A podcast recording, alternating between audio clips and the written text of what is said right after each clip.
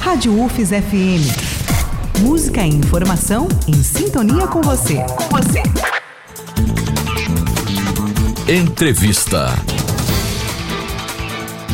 O Censo da Educação Superior no Brasil ano passado mostrou que mais da metade dos estudantes que concluíram o ensino médio em 2022 no Brasil decidiram não fazer o Enem, o Exame Nacional do Ensino Médio.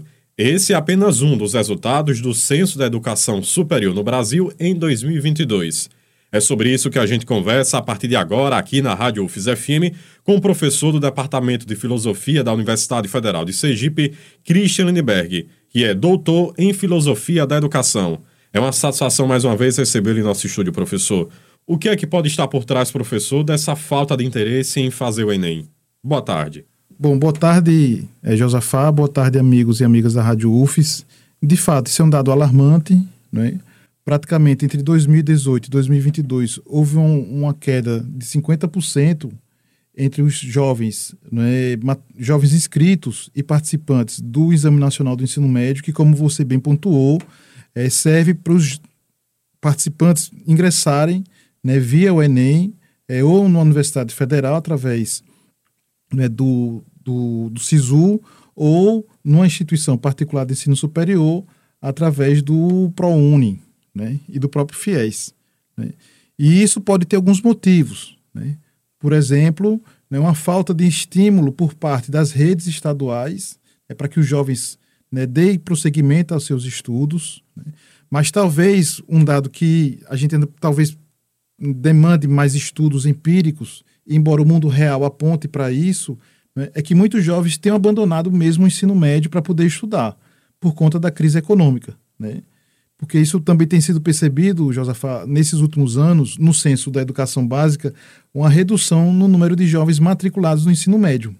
E é meio que natural, se você diminui o número de jovens matriculados no ensino médio, você também tende a diminuir o número de jovens é, ambicionando ingressar no nível superior. Então, é, são, são elementos que podem nos, nos conduzir a inferir, é, a chegar a esse dado que, confesso mais uma vez, Josafé, é um, é um número alarmante. O censo da educação superior também revelou, professor, que um a cada cinco jovens não concluiu o ensino médio e nem vai à escola. Qual a avaliação do senhor sobre isso? Pois é, Josafá. A gente sempre aprendeu que um dos instrumentos fundamentais para diminuir a desigualdade social é a educação, né? seja ela educação básica, nível superior, enfim, as suas diversas etapas.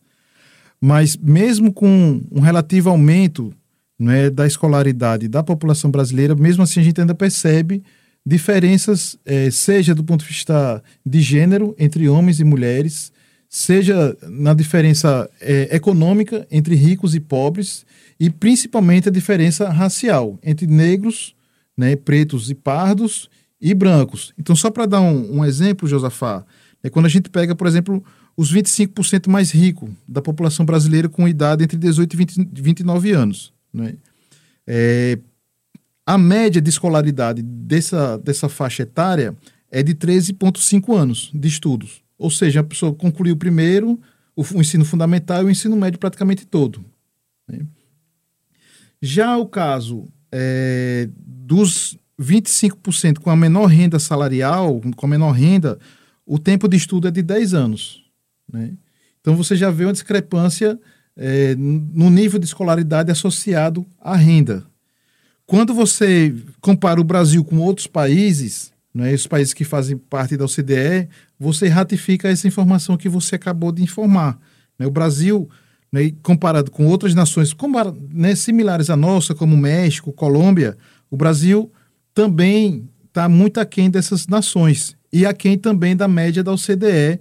Então, só para dar um exemplo, Josafá, é, no caso do ensino superior, né, jovens com 25 e 34 anos de idade, né, apenas 23% dos, da população brasileira tem nível superior completo.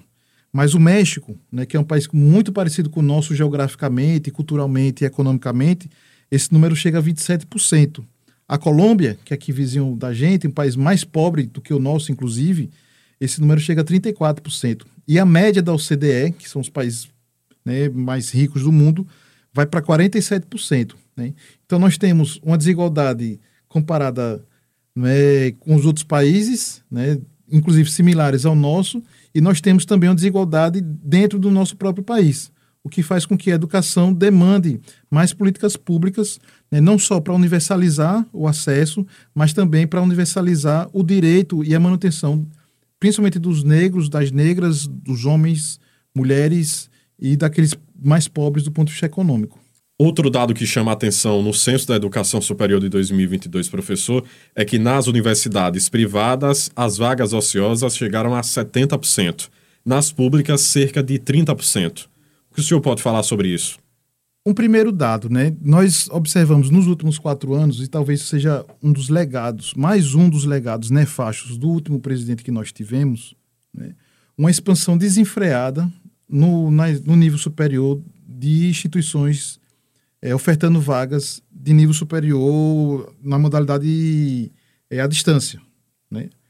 Enquanto, José, só para você ter noção, né? enquanto as vagas à distância cresceram 189% em quatro anos, é 189%, não é 10% nem 20%, é 189%. Nos cursos presenciais, né, é, houve uma redução de 17% na oferta de vagas, novas vagas. Então, isso é um dado que impacta nessa informação que você acabou de compartilhar aqui entre nós. Um outro aspecto também que a gente precisa levar em consideração é que já acontecia nas licenciaturas e que provavelmente vai acontecer esse ano nos cursos, né, em todos os cursos, é o que o número de matriculados em cursos à distância, na modalidade à distância, supere o número de matriculados na modalidade presencial. Então, é, hoje, esse número ainda está na casa é, de 54% presencial para 46% é, à distância, mas por conta da proporção que tem sido nos últimos anos, então se projeta que esse ano haja inversão. Né? Então, a tendência é que se manter essa taxa de evasão nos cursos à distância, que majoritariamente estão nas universidades particulares, quase que 70% estão nas faculdades particulares. A tendência é que esses números aumentem. Né? E isso é um dado, me parece alarmante.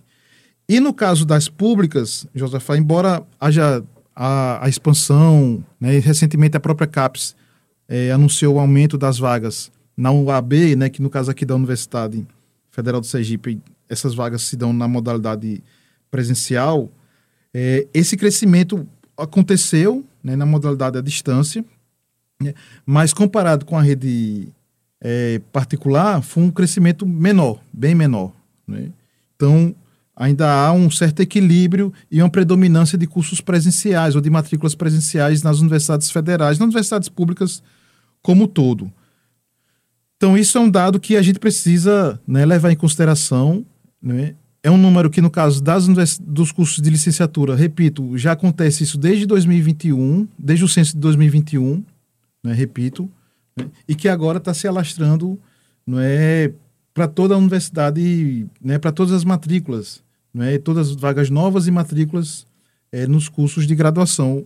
Né, e a gente tem visto, não é, através do ENAD, que é a principal avaliação dos cursos é, de nível superior no país, a qualidade dos cursos presenciais são qualidades, é, comparando com os presenciais, é uma qualidade altamente inferior. Né? Então, isso é uma situação alarmante. Agora, me permita, professor, com isso é possível afirmar que vai faltar professor na sala de aula? Bom, isso é uma boa pergunta e é um desafio razoável, né, para ser bastante é, generoso. Né? Hoje, Josafá, nós já temos déficit de professores nas três etapas da educação básica né? e de forma mais intensa no ensino médio. Né? Então, só para os, os, ouvintes né, e as ouvintes terem noção, o meu curso, que é o curso de filosofia, né, praticamente de cada dois professores que ensinam filosofia no ensino médio, né, um não é formado em filosofia. Né? E nesses últimos quatro anos, né, 2018 a 2022, praticamente o número de matriculados no curso de filosofia no país inteiro praticamente foi o mesmo. Ou seja, algo que deveria ter uma política de indução para aumentar o número de professores, de matriculados e possivelmente concludentes em filosofia, né, mesmo considerando a expansão à distância, né, não houve. Né? Então, se acontecer uma curva de ascensão no número de matriculados, ainda mais em escola em tempo integral, como nós temos visto a partir do pronunciamento do Ministério da Educação no ensino médio, então a tendência é de faltar mais professores de filosofia em escala nacional. Eu estou falando filosofia, mas isso se aplica à química, se aplica à física, se aplica à matemática, né? que são os cursos que na universidade que têm os maiores índices de evasão, né? de desistência, melhor dizendo, né? junto com filosofia e ciências sociais. São as licenciaturas, Josefa, que têm o maior número de desistência. Né? Então, só para você ter ideia, física mesmo, de cada 10 pessoas que entram no curso de física, no país inteiro, sete desistem. Né? Então, é um número muito alto. E, coincidentemente ou não, o curso de física, nesses últimos quatro anos, teve uma redução no número de matrículas a nível nacional. Então, muito provavelmente, nós teremos, mais do que nunca, falta de professores de física. Né? Sendo que, hoje, no ensino médio, a exemplo de filosofia, a metade dos professores que ensinam física não são formados em física. Né? Então, é uma equação né, que começa no nível superior, na manutenção, na abertura de mais vagas para esses cursos que demandam mais vagas, na manutenção dos alunos né, nesses cursos, eventualmente na reformulação dos currículos desses cursos, né, e em políticas que induzam esses futuros físicos, filósofos, químicos, etc., a retornarem para a educação básica lecionando é, na, na, educação básica. Né? Então precisa ter uma ação articulada que não vai ser resolvida da noite para o dia, é bom deixar isso claro, né? porque às vezes também tem isso, né? as pessoas pensam que é um passo de mágica que resolve. Não é. Né? Para você formar um físico, um professor de física é quatro, cinco anos, professor de filosofia, idem, de química, mesma coisa. Então demora um tempo. Né?